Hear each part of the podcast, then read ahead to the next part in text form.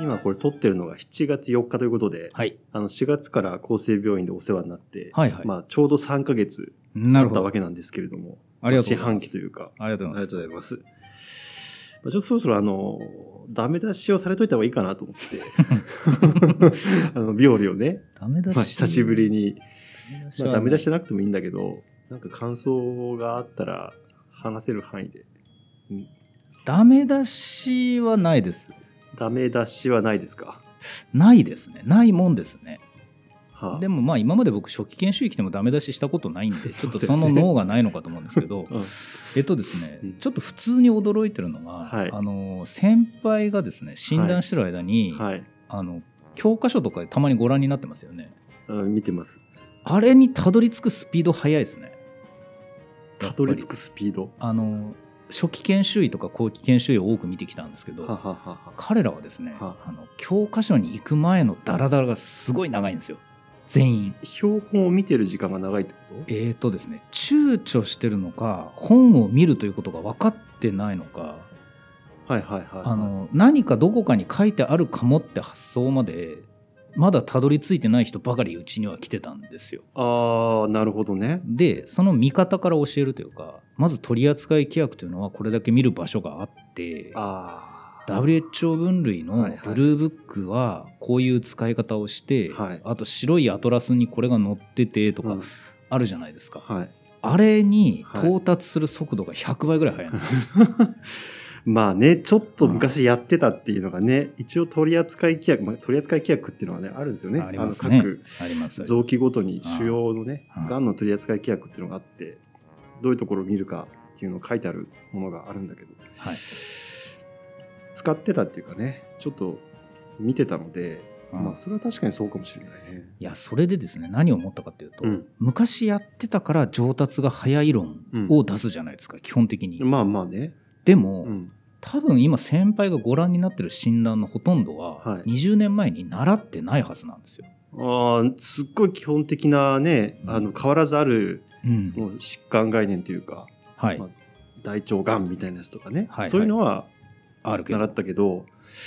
えあの俺が勉強してなかったから知らないのかここを俺がやあのやってない間に出てきた疾患概念の方がよくわかんないやつはいっぱいある多分そのうん半分以上がうんこの20年で出た概念なんですよ、そうだよねなのにうんこのスピードでできるってことはうん昔やってたからではないなと思ってたんですよあである時、うんあのデスクがほぼ隣ですから、いはいまあ、角度違うんであの、はい面とを顔を合わせるわけではないですがーはいたまにこう視界に入るじゃないですか、はい、するといろんな本読んでいらっしゃるので、うん、あ本に対するアクセスが早いって強えなっていうのあがあなるほどねあのあのね思いました。教科書に関してはね俺一個その病理を再開すっごい思うことがあって、はい研究をしてた時ってうんあんまり教科書読まなかったんだよねうん、でまああの、俺のね、そのう上、そのボス、研究所のボスだった人は、あ、はい、もっと教科書を読まなかったの。 でなんでかっていううとん、研究ってまあ基本的に最新のことをやるので、はい、教科書に載ってないんだよね、自分たちがやってることって。そうですだね。から、まあ論文読んだりとか、うん論文をまとめた小説を読んだりとか、はいはい。まあそういうことで情報を集めるっていうのは基本なので、たまに実験の方法とか、はいはいはいはいなんかまとまってる、ちょっと他の分野のことだから、基本的なことが知りたいなと思って教科書読むってことあったんだけど、そんなに読まなかったんだけど、まあ当たり前だけどさ、医学領域、うん医療の領域って、うん、えーっと、研究ではないから、最新のものでもう、んある程度固まったものが研究から、まあ、やってくるそのうですで、ね。うんある程度まとまった形で情報がやってくるのうで、んそれを教科書にしてるっていうのと、うんあとはやっぱ需要があるから、うんめちゃくちゃ教科書が多 い。親切と思いながら読んでる教科書。 こんなに情報がまとまってるなんてと思いながら読んでいる。や本当そうですう。んあの加えて言うと、うん僕は本を読みたい方だったんですけど、うん15年前なかった本がめっちゃあるんですよ。いわゆる聖書っていうか、はい、昔からあるその正式なフォーマルな教科書以外のものがすごく出てるってこと、えっ、とですね、両方の意味で両方聖書も増えてます。聖書自体も増えたんだ。聖書自体も増えてあそまうすな。んだね。なるほど。で昔はこのなんちゃらかんちゃらっていう消化管病理の教科書っつったらこれとこれっていうのがあってしばらく改訂されてなかったやつの改訂スピードが速いとかはあはあはあはあ最新版すぐ出ては結構ついこの間出た創設がもう教科書の中に取り込まれてるみたいな感じでああ教科書のアップデート自体も良くなってるんですよはなってあますそうなんだねいそうやいっすねいいいことだねそれはねただもしかしたら僕が昔、うん日本語じゃないとうまく読めなかった時のあれもあるのかもしれないダメージもあるのかもしれなくてはあはあはあはあ英語の方が早いんですよやっぱ回転が、まあねそうだね絶対、うんだから英語の教科書でホイホイ読めるようになると、うんアップデートも早いんだなっていう両方あると思うんですけどねいや俺あそうだねあともう一つさ、あのー医学領域の英語でさ教科書読むのさ、うん楽だねなんでなんだろういや超楽ですあよのね これねそう研究領域の時ね、はいやっぱねすっごい自分の領域のものは別として、はいちょっとずれるとすっごいね創設とか教科書って読みづらかったんだよね何言ってるか分かんないのあーいや分かりますよでうんまあ、英語力ないなとずっと思ってたんだけど、まあ、例えばそのさっき言った WHO のさはい作ってる、まあ、疾患をまとめた腫瘍かをまとめたやつがあるんだけど確かにその久しぶりに触れるので知らない単語というか使わない単語はあるんだけど、はいなんかねスルッと読めるんだよねそうあれなんだろうね WHO 分類の英語って本当指揮者に聞きたいんですけど、うんあれなんか中学生ぐらいが読める英語じゃないですかって聞きたいんで確すかよ、にね、そうかいいいい英文なんだいいい英ろ語んななんだと人が使う読みやすいように世界中想で定されてる英語がセカンドラングエージの人とかも使うようになってるので、うん多分余計なことすんなっていうムードがありますよあーまあ確かに創設レベルとかそこまでコントロールできないもんね。多分なハリソンとかロビンスとか読んでると、うんもうちょっと読みにくい英語ありますもんああ、そっかうん。俺が今触れてる英語の教科書がレベル的に WHO のぐらいだからそう思うのかな。いやーでもそれがですね、うんフェノグリフェフェノグリオ・プライサーっていうう、んこれひ一人の名前だと思いますけどの消化管病理とか、うんあとですね、えー、とエンツィンガーの、えー南部腫瘍の病理の本とか、うん全部読みやすいです 読みやすいんだ。 全部読みやすいですいや病理はそういう書き方が結構いい一つの領域にはあるのかもしれないですね。なるほどうんね。まあ、それはそれとしてこの3ヶ月の印象でこれまで知らなかった、その先輩のというよりも はい。そういう上達法があるんだっていうのは、はいあの本へのアクセスが早ければ早いほど病理診断を覚えるの早いみたいなああ、これはい一はいはい般論なのではっていうなんかちょっと予感がしてきて ます。あーあのー、大学院生の時に病理やってた時よりも、はい圧倒的に自分が教科書にアクセスするスピードが何てか知らないけど上がってる。なんでだろうね。 なんでしょういや、わかんない。で、多分、あの、この辺、まあ大体さ、うんみ読んでもわかんないことの方が多いんだよ。結う局んいや診断わかんなくて、はい一応その、なんとなく当たりをつけた疾患のさ、解説を読んで、あ、こういうのあるんだって思って、まあ見てもらうんだけど、うんまあ結局診断は違うとかさ、うんうんなんだけど、違うね。不思議ですね、うんいや不思議多分そのうち気づいたらあるジャンルのとこだけ通読とかし始めてうん。なんか知らないうちに無敵になってますよそれいや、俺 ね、でももうちょっと時間を見つけてね、教科書読まなきゃなと今思思ってるんだよね。あまあなんかその、じっくりでいいですけどね、まあね、そのすぐできるようになるわけじゃないからね。えーといりやーとりあえず専門医取り終わってからでいいんじゃないですかねああ、そういう感じ。専門医取るまでってなんかですねここ好きで読めるっていうところとここをあまり読んでないのムラが出れば出るほど専門医試験の時にめんどくさいことになるのでうん。専門医対策用の本に慣れとくぐらいの方があむしあ、ろそうだね。いや、えーそういう、なんか、一通りさらえるみたいなはい本は、早めになんか読んどいた方がいいのかなとは思今のところ思ってるんだけど、大事ですね凸凹をちょっとでも減らすために。ならすいやでもね、俺これ、研究、まあいいや、この前したけどね、なんか麻雀とかも上達法も さ、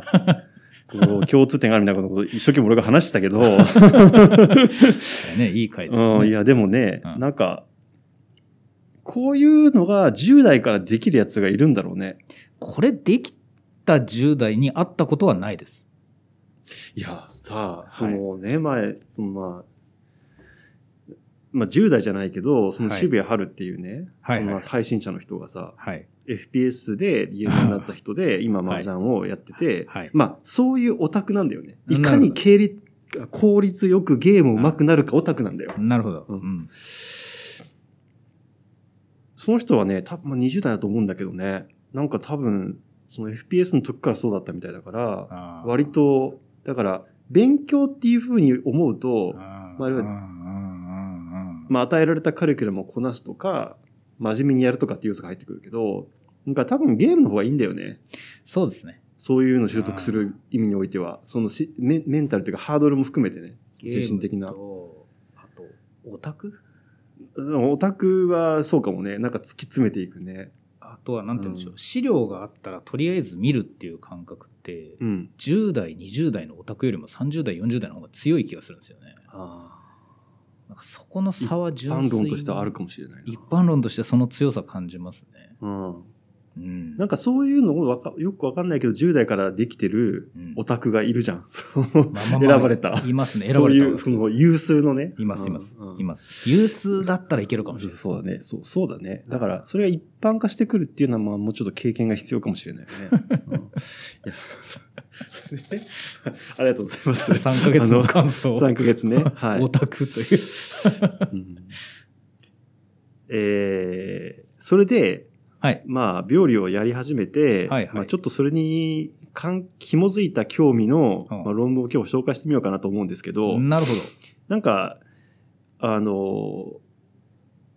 分子生物学的な、もともとそういう研究やってたので、うん。のところっていうことで、最初にね、あの、研究のあらましを言うとですね、はい。えー北里大学こう。の人あが出した、うんここで、一致だから、もしかして一人ぐらい名前を知ってるかもしれないですちね、ょっと大沢著のね者名見せていただいていいですかはいはいはい。ここですかね。ここにまあ書いてあるけど、堀江良一先生が責任著者でっていう、まあ、ところなんですけど、あ、の、日本眼学会のね、学術誌っていうのがあって、まあ、はい日本ね、えー、プレスリリースが北北里大学から出てるので、そのタイトルだけ読むと、CD30 は古典的保持菌リンパ腫において、リード、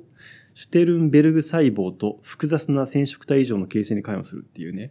なるほど。まあ、この、なんていうか、なるほど。血液内科の人とか、まあ、うん病理関係の人はこれ読むだけで、まあ、うん何何やってるか全てわかるというね。は思ったより大事なんだ、お前って今思ってよ、 そう聞きました。うん。 あの、結構これ、その、このタイトルだけで情報が多い感じがするよね。多分ね、多いっすねこういうのやってる人からするとね。いろんなことが思い浮かぶというか。そうですようね。ん。あのお経を聞いて何言ってるか分かんないって言ってる人を見ているお坊さんってこういう気分なのかなっていうのはああ、その、わかる人の情報が取れるパターンね俺ま今あまあ分かったと 思ってあの、まあちょっとね、はいあの、えー概要だけ、概要だけ話すと、はいまあね、誰か入ってきそうになりましたけども大丈夫でした。えーまあ、ホジキンリンパ腫っていうね、あのーなんて言えばいいですかね、白血球が、そうですねまあ、癌になる、まあ白血病とはちょっとち、まあ、のなあの近い、リンパ球ですねリンパ球ね基本的には白血球の中のリンパ球それもまあ B 細胞と呼ばれるもののことが多いと言われてますが、うんそれが、えー異常に増えてうん制御を失って、えー全身で増えるのではなくてけあの全身の血管の中で増えた場合には白血病と呼ばれたりするんですけど、うんそうじゃなくてリンパ節と呼ばれる、まあ、リンパ球の駐屯地うんあのリンパ節が腫れるっていうあれね。そうですね、んそういうどこかの場所でバーッと増えるんですね、うでんそのタイプそれを悪性リンパ腫って言うんですけどその中のホジキンリンパ腫ですね特に一つの種類がね、種類ですね、ええでうんあの、まあ、形態学的にというか、うん病理診断的には、うんその、ホジキン細胞っていうね、ホジキうンん博士っていう、まあ、人の名前なんだけど、うんうんホジキン細胞っていう細胞にわざと名前がついてるくらい、特徴的な形、見た目のはいえー細胞が出てくると。はいこの腫瘍では。はいで、まあ、医学生とかはね、真っ先に習うようなそうですね悪。性リンパ腫の中で、うん。で、えもう一つ、うんあのーこういうその特にリンパ腫とか白血病のまあ診断をするときにうんただ形を見るだけではなくて、うんまあ、どういうタンパク質があるのかっていうのを、うんまあ、見ることによってこう区別しやすくする診断しやすくするっていう、まあ、免疫染色をやるんですけど、はいそこでこう CD30 って呼ばれてるんで、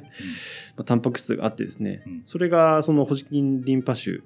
では、このタンパク質が特徴的に出てきますよってことが知られててそうですねどっちかっていうとそういうマーカーって言って目印、はい CD30 のタンパクが何してるかっていうよりは、うん CD30 があるっていうことを目印にして、まあ、診断をしようっていう方向に使ってることが多いですよねそうですねおっしゃる通りり臨です床の現場ではおっしゃる通りですで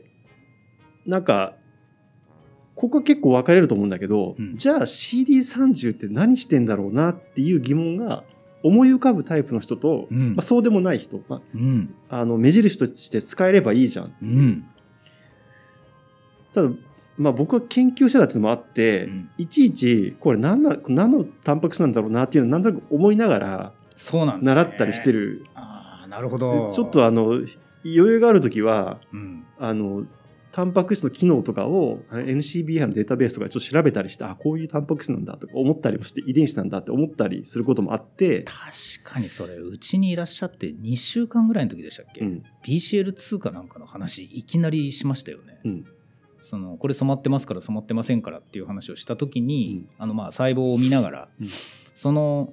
ある1種類のタンパク質をハイライトする免疫染色っていう手法があるので、うんそれを使うと持ってるか持ってないか細胞がそれを持ってるか持ってないか分かるよっていうんでここに BCL2 はないねみたいな話をしてたら、うんそういえば BCL2 って細胞周期の中でさって先輩が言い出して、お機能の話したって思思いましたそれ、うんうんやっぱりそこは気になるんですね、気になるどっちかっていうと、うんえっ、と今はそれを抑えるように してるあの進まないんで多分あの4月いきなり言ったのはあーあれがそのなんていうのもともとのモードでなるほど今はちょっと変えてる抑えてるんですね抑えてるあそのー職業として必要なことをやるために CD30 というタンパクについては何してるかなんて僕は一回も考えたことがなくて、うんイメージとしてはですね、リンパ球がチンピラヤクザ化するものがリンパ腫だとして、うんえっとですね、そのリンパ球の中でも、うんあのすごいリーゼントですごい入れ墨入れててみたいなもうどっから見てもゴリッゴリに悪いやつってやつがうんうん大抵持ってる CD30 ってイメージがあるので、ああはいはいはいいやあのですねえっ、と茶化的なものか、うんえー麻薬的なものうんうんうんだから持ち物検査すると、うんすっげえ悪そうなやつは大抵持ってるくらいなんですよね。で逆に言うと僕 CD30 だけだと診断できなくて。うんうんうんうんいろんなでかいあの形態がおかしいリンパ球がすぐ持つので、うん CD30 だからホジキン病とかっていうほど簡単でもないでも確かにホジキン病との関わりは有名だなっていう認識だったんです、なるほどうんそうですねはい、はいはいそれが何しとるかみたいな話はい、はい、ああでまあ結論から言うと、うん、 CD30 があると、うんえー核が大きくなる。うんあのーこのホジキン細胞っていうのは、うんとり,、うんとにかく大きいってことでまずびっくりするそうですよね、最初見たときに。とっても大事あお疲れ様ですお使いですかあごめんなさいえっ、と僕らがじゃあ2番ですねえー、ちょっと場所をね、変わりま して、トラブルがありまして、いろいろ。ちょっと環境音があの少しうるさくなったかそうでもしすれね、ま場せん所が変わっねちょっと、あの、機械とかがあって、はいうるさいかもしれないんですけど、はいご容赦くださいというよことろしくお願でい、します。はい。あのーまあ、どこまで話したのかちょっと覚えてないんです けど、あの、まあ、そういうね、CD30 っていう、すごくこう、そのひ疾患を特徴づける、まあ、タンパク質があると。まはあ、い他にもね、持ってる人いるんですけど、さっき、イッチが言ったみたいに、はい。まあ、持ち物うん。のようなものだと思ってもらえればね。うん。うん。で、それを何に使ってるのかっていうのを、まあ、あの、り日常的なその診療では、まあ、考えなくてもいいというか、うんいちいち考えてたら回らないので、回らない。ただまあ研究的な側面から考えると、やっぱり CD30 が何をしてるかっていうのは結構興味があるところらしくて、このリンパ腫の研究をしてるる人たちの中では。んで、いろいろそのアポトーシスに効いてるとか、まあ、増殖に効いてるとか、うんまあ、その腫瘍なのでね、増えるか死ぬかっていうはい。ところが結構大事なので、まあ、そういうことは言われてるんですけどこの論文で、まあ、そういう流れの中でやってる研究としてはうんあのえーし核がね大きくなるっていう まあことなんですけど一言で言うと、うんでこれ何かっていうと、あのー DNA、まあ、細胞細胞が分裂するときにう、ん DNA も複製されて、でも2つに分かれると。うんはいはいはい1個の細胞から2つの細胞にえー分裂するときに、えっ、と、DNA、ゲノム DNA も、うんまあ、あの、コピーが作られて、1個の細胞、2個の細胞にそれぞれ振り分け、振り分けられるんだけど、うんうんそれがなんかうまくいかなくなるらしくて、はで、そのげ理由として、まあ、あの CD30 があると細胞の中に活性酸素ができやすくなってあ、ほうそれによって DNA に傷が入りやすくなる。まあ、DNA ダメージっていう言葉を使うんですけど、ええそれによって、まあ、あの、えーゲノム DNA がこう至るところで切れてしまって、うんまあ、修復する機構は細胞って持ってるんですけど、うんまあ、たくさん入ると、それだけこう直せない場所も増えてきて、はいまあ、それによって結果的にそのちゃんと、えーゲノム DNA が新しい細胞に分配されなくなるとなるほどそれによって、まあ、細胞分裂がうまくいかなかったりとうか、んまあ、そういうことによってどんどん、えーゲノム DNA がでかくなってくるというかうんあの増えたものをそのまま持って分裂しないみたいなことが起こるので、はいはいはいそうするとまああのー人の細胞っていうのは、まあ、2倍体っつって2セットずつ染色体、まあ、ゲノム DNA を持ってるんですけど、うんうんうんそれを増やして4倍にし、4倍体にして、まあ、それを2つに分割するかまた2倍体に戻るんだけど、うんうんそのまま分裂しないとなると4倍体のままになると。それがもう一回起こると8倍体になるとかっていうふうに、あの、どんどんそのゲノム DNA の量が増えてきて、核が大きくなってくるっていうのが、まあ、この CD30 があることによって起こりやすくなるっていう、なるほどまあ、そういうことをこの論文の中で言ってますと。うんで、実はこの、あの論文を紹介するってことを一致に、うんなんか、ホジキンリンパ臭と CD30 なんか論文が出てたから、ちょっと読もうかと思うんだよねって言ったら、イッチーがう、んああ、なんか、大きい核によく、陽性になるんですよねってう、ん即答で返してきてさ、即答しましたうんああで、まにさに、その、この論文は、その CD30 があると、うんえーっと、ゲノム DNA がどんどん増えて、分裂、増えるのに分裂できなく、細胞分裂できなくて、まあ、核が大きくなっていくっていうことに寄与してたっていうのが内容なので、まああそういう、なんていうかな、イッチが見てるものとか知ってるものを、こう、の理由をさ、あうん説明してくれるものだったっていう。今これちょっと論文あの場所を変えるついでに僕の手前にもこの PDF を置いて見てるんですけど、はい。結構このまだフィギュアあの図しか見てないんですけど結構衝撃的でですね、はい。あの何を言ってるかというとその CD30 とホジキンリンパ腫の話の論文読んでみようかと思うんだよねの話の時に僕が即答したっていうのははい。 CD30 っていう免疫染色と僕の歴史みたいなものにちょっと実は関係があってですねほえー、とまず医学生に毛の生えた程度の病理医の知識としてう。うん。ホジキンリンパ腫を診断するときにうは、ん。か細胞がでかくて、うん核が2つ分くらい入ってる細胞を探しなさいうん。まずこれが一言目なんですうよ、ん。で二言目に、うん免疫染色で CD30 と CD15 を染めなさい、うん。でその辺りで雑な理解は終わるんですね、うんでそうすると大型の細胞に CD30 と CD15 みたいなやつが染まってるよっていうとホジキンとかっていう実際に運用してみると全然使えない知識なんですけど、はい。はい。である時今からはい10年くらい前だと思うんですけどね、うん悪性リンパ腫の診断に詳しい人に難しい診断を聞きに行った時に、うん。先生これ CD30 染まってるんですよねこの細胞これってホジキンなんでしょうかって聞いたんですよ、うんそしたらそのすっごい頭良くてもう悪性リンパ腫めちゃくちゃ詳しい人がうん。一瞬でそれこそ答えて、うん。 CD30 ってでっかいと何でも染まるんだよねって言われ てあのホジキンと CD30 っていう暗記してた僕はうんそれに結構な衝撃を受けうて、ーん、なるほど。でそのことがですね結構他の病理診断でもダメージを与えてですね、うん今までなんとか免疫染色が陽性だったらこの病気みたいに暗記してたやつがいくつもあるんですがうん。それが全部信じられなくなったんですよ。うん。ああれうん。もしかして免疫染色だけで物言えないんじゃってなったきっかけだった出来事だったんですね。はい。でそのトラウマをずーっと持ってるのでホジキンと CD30 といえばいやまあ CD30 って大きい細胞何にでも染まるからねだったんですけどなるほど。そしたら先輩がこの論文を見せて今くれて、うん話を聞くじゃないですか、うん。 CD30 が何してるかって細胞をでっかくするって、うんそりゃそうだねーってなったんです よあそそういやまんまではみたいなだからまずそれが一つ、うん。で実はもう一個あって、うんうんうんあのホジキン病に出てくる有名な細胞ってホジキン細胞っていうのとリードシュテルンベルグ細胞っていうこの2つがあるんですけど、はい。ホジキン細胞は H で始まって、リードシュテルンベルグは RS っていうふうに、まあ、略称 R と S なので、はいリードとシュテルンベルグなので、まあ、リードスタンバーグ細胞って習う時もあるんですけど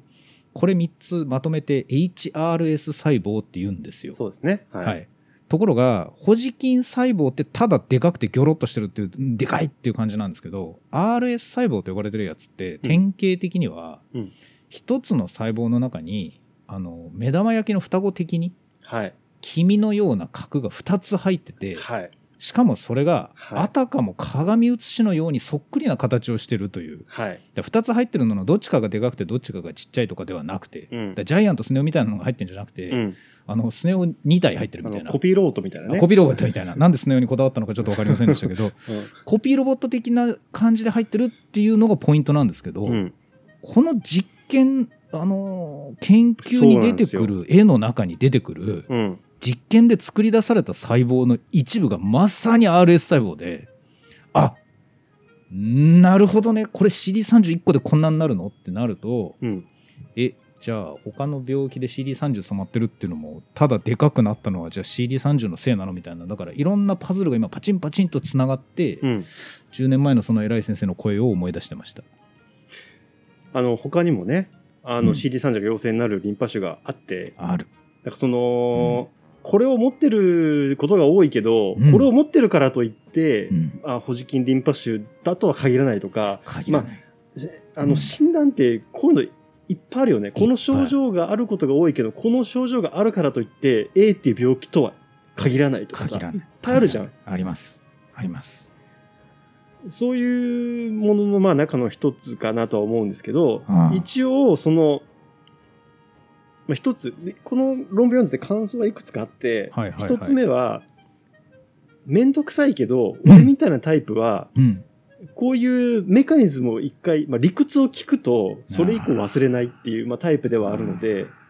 うんあのーこういうのを無限に教えてくれる人誰かいねえかなっていうのが 一つ目の感想ね。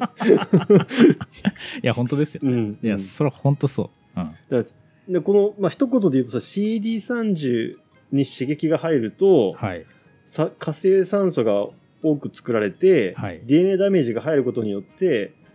クロモソームインスタビリティ、まあ、はいは染い色体不安定性が誘導されるって話を聞いただけで、あああそれはあの巨大な核にもなるし、あ多角にもなるああた核がたくさん一つの細胞に入ってる状態にもなるなっていうのは生物学的な知識からわかるのあでわかるそれ聞いただけで多分一生忘れないと思うんだよね。なるほどな、いやーちょっとですねそんな先輩にぜひこのノリでなんか論文探していただけて教えていただけたらありがたいと思ったものが今いくつかあるんですけど、うんあまりにマニアックなんで後でちょっと具体的にご説明しますが、はい、えーその僕が思いついた病気とは別に一つインターネットので見れるサイトはい、会社のサイトなんですけど、はい、えー、と協力して何かをしようの今日にあの同じだったかなうん共同病理っていうはサいイトはがいはい会社があるんですけど、はい、そこ免疫染色の抗体についてのリストを出してて、うん、あの免疫染色の抗体調べるときにたどり着く時があるんですけど、うん、うん、うん共同病理におそらくですね一人あのいい意味で頭のおかしい技師さんかあのテクニシャンがいるんですよ。はい、はい、はい。その人がおそらく書いてるんですけど、うん免疫生殖の抗体一個一個に対する解説が普通の、えー、とデータシートよりもちょっと詳しかったりするあーすごい。でそれ見ると例えばサイクリン D1 すら何々期の何々で何々みたいなことをちゃんと書いてるんで、うんうんうんあの診断に使うけどあんまり研究の世界で聞いたことのないタンパクとかだったら載ってたらもしかしたらあのヒントになるかもしれない。そういうのやってくれてる人がいるんですね。まあでもあくまでその商業のホームページのちっちゃいコメントなんで先輩には物足りないかもしれませんけどいやいやいや。めっちゃ探してそういう話ちょっ素晴らしいですねとメカニズムの話聞きたいですねいやーちょっとね、なんかその、勉強も兼ねて、うんまあ、ちょっと、興味を満たすところでもあって、いやーでもこれすごいなホジキン細胞とかリードスタンバーグ細胞がこうやって病気のこう診断に大事っていうのは、うん最終的には HE 染色と呼ばれる本当基礎的な免疫染色もやってない形を見るね。はいうんあれで診断するのが一番いいってみんな言われてるんですよはい。でその中であの CD30 は当然染まるだろうねみたいな話になっててうん。でその達人の病理医が CD30 はでかければ染まるよって言ってた話っていうのはうん。この研究より早いわけじゃないですか、うん言ってみればう、んうん。メカニズムが分かってないのに、うん携帯観察して予測してるとういんううか、ん芯食ってる、うん多分それに近いものが他にもいくつかあって例えば大腸の巨子状選手の包帯はめっちゃ赤いとかですねはい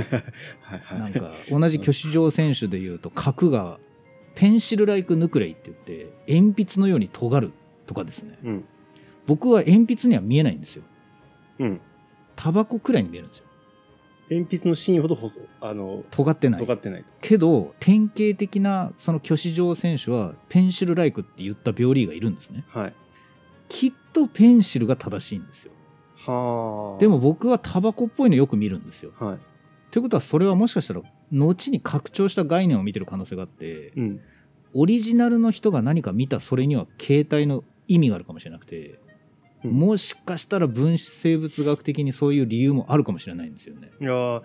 それなんか分子生物学、そうだね。あなんか細胞生物学的にというか。細胞生物学的にあのーうん研究できるかもしれないですね。そうですよねいやでそうそう本当にその2つ目の感想がまさにそれで、うんこのえーっとなんていうのかなこういうのってまあ言ってみればうん医者であったりとか、はまいあ、我々その一致であればまあ病理診断をやってれば、うんそのに日常に転がってる疑問とか興味なわけで身の回りにある疑問なんだよねこれって。本当だでこれをもとに研究を始めるっていうのが、うん最もピュアな、まあ、サイエンスなんだけど、いや、うん。だけどだけど、うん。えっ、と、今の最先端の科学研究って、 はい。大体そうなってない。あ、なるほど。それなんでかなっていうのを結構4月から考えてる。ああ、そうですか。うんえっ、と、クリニカルクエスチョンに根ざしてっていう、そのクエスチョンオリエンティッドな研究になってない。あのね、医学研究は確かにあるんだけど、はい。えっ、とね、例えばこういう身の回りにあるまあクリニカルクエスチョンって言ったけど、はい医療に携わってる中で出てきた疑問、わからないところっていう、興味を持ったところっていうのを研究するっていうはい、はい。形で、例えば、すごく下世話に言うと、ネイチャーセルサイエンスに出す仕事をするっていうのはめちゃくちゃ難しい。うん。な、そうでしょうね。あいや、そうだと思いますよ。うん。比較的、まあ、えっと、まあ、疑問が小さいというか、うん。まあ、その、もっと普遍的ななんかさ、生命現象とか、うん。病態のこう謎じゃなくてう、んうんうんうん。うんうんうんうんうん。短くふとおふと興味があることじゃんそうですね。これ、どっちかっていうと、ファーブル昆虫記に近いんですよね。近い、やってることがう。ん、うん、ずーっと観察してうんなんでだろうからスタートする。でそ確のかダーウィンみたいにはい。こう観察しててうん。興味を持ってそれでこう普遍的な法則をそこからぶち抜いてくるみたいなのはうん。何百年っていうかその天才にしかできないし今の科学は多分無理なんあであ。ああ。なんかもっとこう1億円ぐらいかけてゴリゴリにやる研究みたいなのが まああの大きな論文大きな研究成果になりやすいっていうのがまあそうです生ね命科学医学系とかに多いのかなっていうことも考えててうん。、なるほど。なんかその、この、例えば、うん。まあ、理学部系の人が生命科学はいやってて、こう、まあ、本当に突き詰めて言ったら、生命とは何なのかとかさ、うん彼らのうん。疑問ってやっぱそっちにい行くからさ、どっちかっていうとね、うん普遍的な方に、。うんうん。そういうすごく大きなクエスチョンをやる人たちが、まあ、いると。はい。スクールオブサイエンスね。おお。理学部ね。おうおう。でも、まあ、医学部で研究やるって言ったら、どっちかっていうとそのクリニカルクエスチョンの方が、まあ、正当なのかなと思うんだけど、うんでも、こう、上のレベルに行けば行くほど、はいそうじゃなくなっていって、生命科学の方に寄っていく、そうっすそのね、大ねきなクエスチョンの方に、まあ、そうっすね大型予算が取れないとかね。まあそうなっちゃいますからね、うん科研費取るための研究も必要だしな、はい。うん、まあでもな、内科系の人とかそういうのやってるんだろうけど、でもなんかね、こう接点が難しいんだよね。その最先端の、あーこう、大型予算を使ってやる、すごい研究と、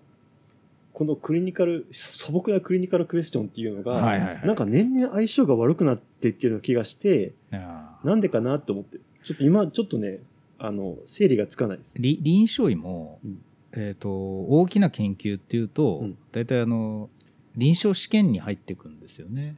薬がね、どれが効効くくかかどっうてかやったらしい薬がね、はいうんあとは診断基準が正しいかどうか、そうだね。あの手術をこういうふうにした場合はと放射線をこうやって使った場合でどっちが成績がいいかみたいな、うんうんそっちの方にやっぱり体力と労力と取られるいじゃないやですか。、それはね、あのう、んすごくその、なんていうか、直接的に、うんやっぱ医療の発展とかさ、うん社会に貢献するものだからさ、うんまあ、それもちろんその、それがあって当然だと思うんだけど、うんえその、じゃあ臨床的な基礎研究で、はい、今何が流行ってるかっていうと、はいはいもう NGS しかなくてさ、次世代 C 検査で、あの、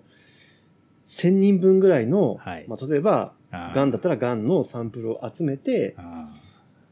で、全部、そのシークエンス、まあ、ゲノムとか、ーはいそういうシークエンス、配列を決めて、そこからこう性質を抜き出してくる。どういう遺伝子がどれぐらい関わってるの、のかとかっていうことを、まあ、コンピューターで解析するっていう、うんはい大規模解析ですね。なるほどうん。大規模解析はですね、解析するところでは、うんいろいろ頭を使うんですけど、うん解析する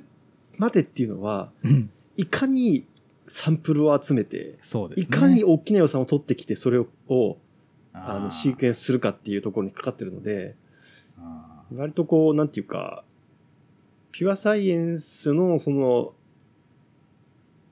牧歌的な景色からは離れてるかーいや言いたいこと分かりましたよら。ちなみにこの論文さっきからちらっと見てたんですけど、はいその CD30 が核をでかくするみたいなすごい可愛い話をしてるのかと思いきや、なんか RNA のシークエンシングまでしててもあゴリゴリの手法をこれでもかこれでもかとつつぎ込んでこの1個の話に到着してるというこの手法は多いように見えるんですけどね。あのーこれを、うんそういう、なんていうか、そういう目線から見た時の感想は、はいはいはい。えっ、とね、典型的な、は典型的な悪い意味じゃなくてね、うん典型的な、えっ、と、中堅雑誌に載せる、載せている、ちゃんとした論文。あ、いやーそうなんですね。あーなんか僕が20年前に、はいあーすごいちゃんと載ったねって言ってた論文に似てんなうとん。思ったんですよい。やま、本当にそうで、 こういう論文もどんどん減ってきてるんだよあね。これがないんですね。これがない。あででああれですよねうんだから、えっとなんか遺伝子をクローニングして、細胞に導入したらどういう変化があって、何々圧生をやって浸潤脳がどうしたとかってうんうん一個一個積み上げてってっていうのもう今全然トンと聞かないですけどなんかこの論文結構そういう感じの雰囲気がある。そうだね。なんか、うんすまあ、ちゃんとあ知りたいことが、調べたいことがあって、あそれを調べて解決して載せるっていう、まあ、あのーなんていうのかな。あ。こう、大型研究が長期連載だったら、これはいい短編なんですよねいい短編ね。はいで、えっと、もちろんこういう研究、これね、これも思ったんだけど、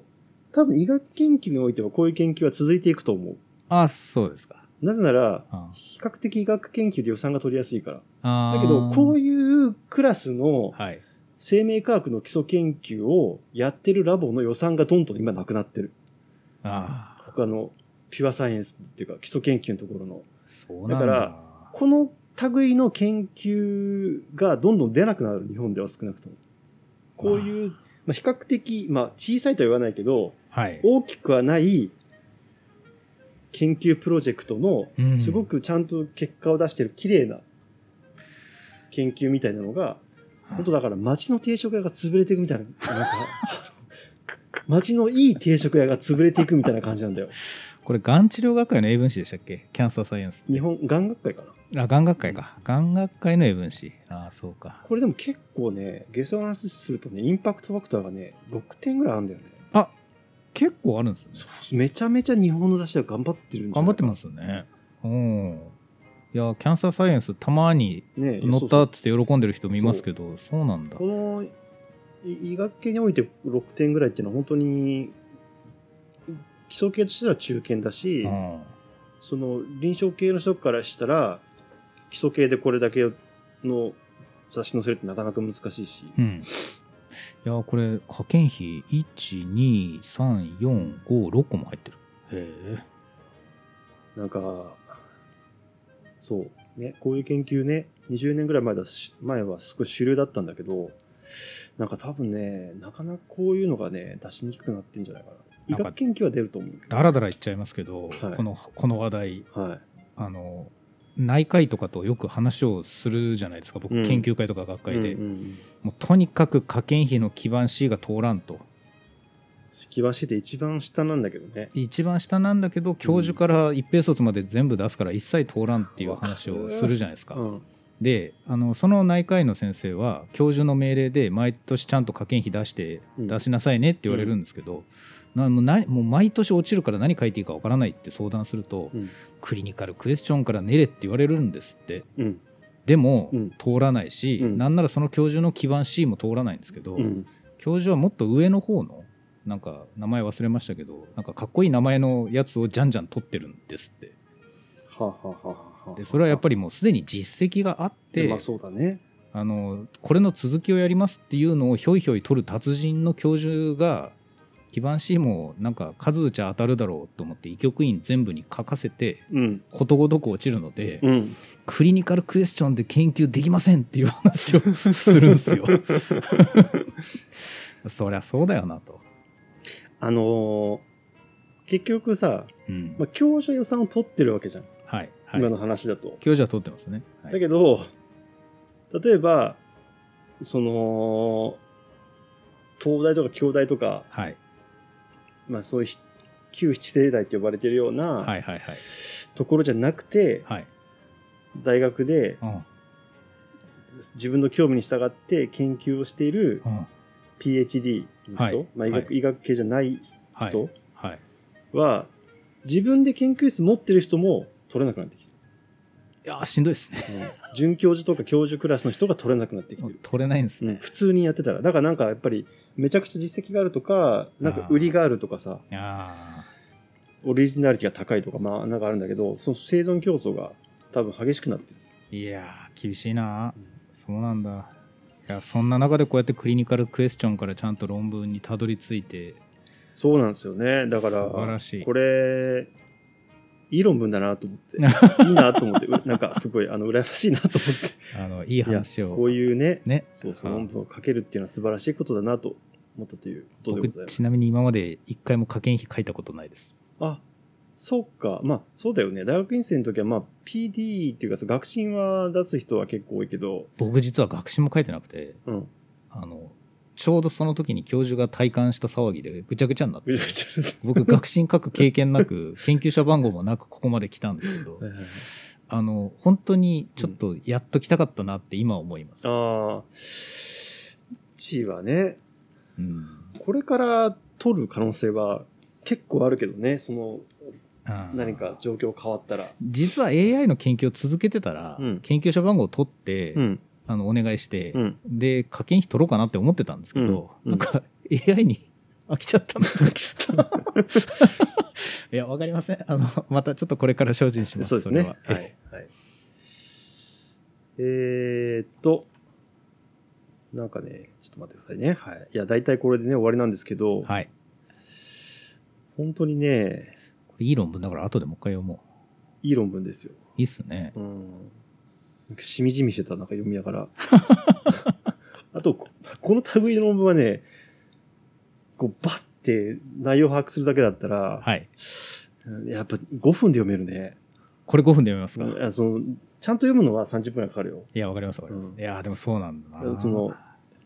大体ね何やってるかを見る。いやー、明らかにあれですね。それね、俺が変じゃなくて、はい。それだけこう、しストーリーがシンプルなんだよ。ああ、ちゃそうんなんと、ですちね。ゃんと疑問があって、それに対してちゃんとアプローチしてるかあーら、そういう論文って読みやすいんだよね、めちゃくちゃ。その、うねってないから、ストーリーが。そううなんだん。あっちも固めて、あっちも固めてみたいな話ではないんです。そう。あ一本道なんで、ちゃんと論理が。だから、フィギュア見ただけでも、なんか、い言いたいことがわかるというかー、なるほどな。はい、そういう意味でも。さて。いや、いい時間ですかね。はい。ということで、あのー今日はね、ちょっと、その内容があまりにもマニアックで、そのいつもやってる論文紹介よりもさらにマニアックで、非常に申し訳ないんですけどう、ん。 いやあの、いいです、ここんれはとても。えあのーやっぱ、等身大のえうん。研究というか、ああ。まあそのね、病病気に興味を持つっていう、面白い、面白いっていうと、はい。まあ、あの、難しいところなんだけど、はい。まあ、すイッチがさ、その長年こう、頭に残っていたもののさ、うんうんうん。理由がわかるっていうさ、うん。そういうまあ興奮というかさ、そうっすね。やっぱり好奇心が満たされるところっていうのはあって、うんで、そういうのがないと、まあ進んでいかないしね、研究って。ほんとそう。そして、先輩が最初の方に、今日の収録の部屋変わる前に言ってましたけど、うんあの結局そういうのがあった方が診断に対する、うんそのテクニックとかも頭に入ってきやすいんですよねそうだね。それは絶対そうですね、だあまあ、あの、総合力でね、総合力やるでっすていねう、その、責任感とかね、そういう使命みたいなのを持ってやるっていうあのいず要れ素もあると思うんだけど、いずれ先輩にこの仕事の中でお伝えすることもあると思うんですけど、はい、ある病気があるんですよはい。大腸の全癌病変なんですけど、はいはいその、えー診断基準の意味がずっとわからなくてえなんでこれとこれとこれでこの診断をしなきゃいけないのなんでインカの横がひしゃげているとか粘液が多いとかっていうわけのわからないものを3つ足したらこの診断名ってことになってんのってずっとわかんなかったんいですや、よ。俺今それ、ま、ん今マジでそう思ってるところだから。でそれうをんあのもうちょっと後で詳しく説明しますけど、はい。クリプトコンパートメンタライゼーションの乱れだからですって言われて、うん僕全部腑に落ちてそこから診断できるようになっあたんですよ。ーあー、そうなんだ。いや、それ、いやまだわかんないけど、あ、そういう説明なんだね。っていう、そういう、そうそういうことなんです用よ語的には分かった。あのうん今ですピンねとは来て聞ないいてけどる人は誰も分かんなくていいんですけど、うんあのメカニズムに関するコメントをいただいた途端うにん診断の仕方が分かったっていうので僕の中での象徴的な思い出なんですよ。そうですね。うんいやー生命科学はメカニズムを、うんなんていうかな、医学はそのメカニズムを、うんが分かってなくてもうん、臨床に使えることがある。使える、だけど、うんみんなやっぱり最終的にはメカニズムをやるんだけど、うんそれは、えっと、情報の角度を上げる。その角度ね精度を上げるっていう。あメカニズムが、理屈が通ってる方がより確からしいっていうね。あ間違いないですね。それもあるし、うんやっぱそれ以外にも、こう、より応用が聞きやすいとか、あまあ、あ多分いろんなメリットがあるので、やっぱりメカニズム調べなきゃねって、なんか偉い先生が最終的に言うみたいな、わかる結局そこにたどり着くんですね。そういうところ、メカニズム調べるなんてさ、サイエンスの中では当たり前のことなんだけど、あーやっぱ技術としての医療ってことを考えるときに、 はい、使えればいいじゃんっていうもちろん側面もあるからさ、理由が分かってなくても。いや、わかるわ。そうだな。でもやっぱり最終的にやっぱ理屈が分かってないと、分かってる方がいいよねっていう話になるっていうね。そういう意味でもこの CD30 ってよく使ってる道具に関してのはい。理屈が一つ分かって、はい。ちょっと二人で興奮したっていう回でございます。面白うございます。はい、はい。えー今週は以上です。ごきげんよう。ありがとうございましたありがとうございます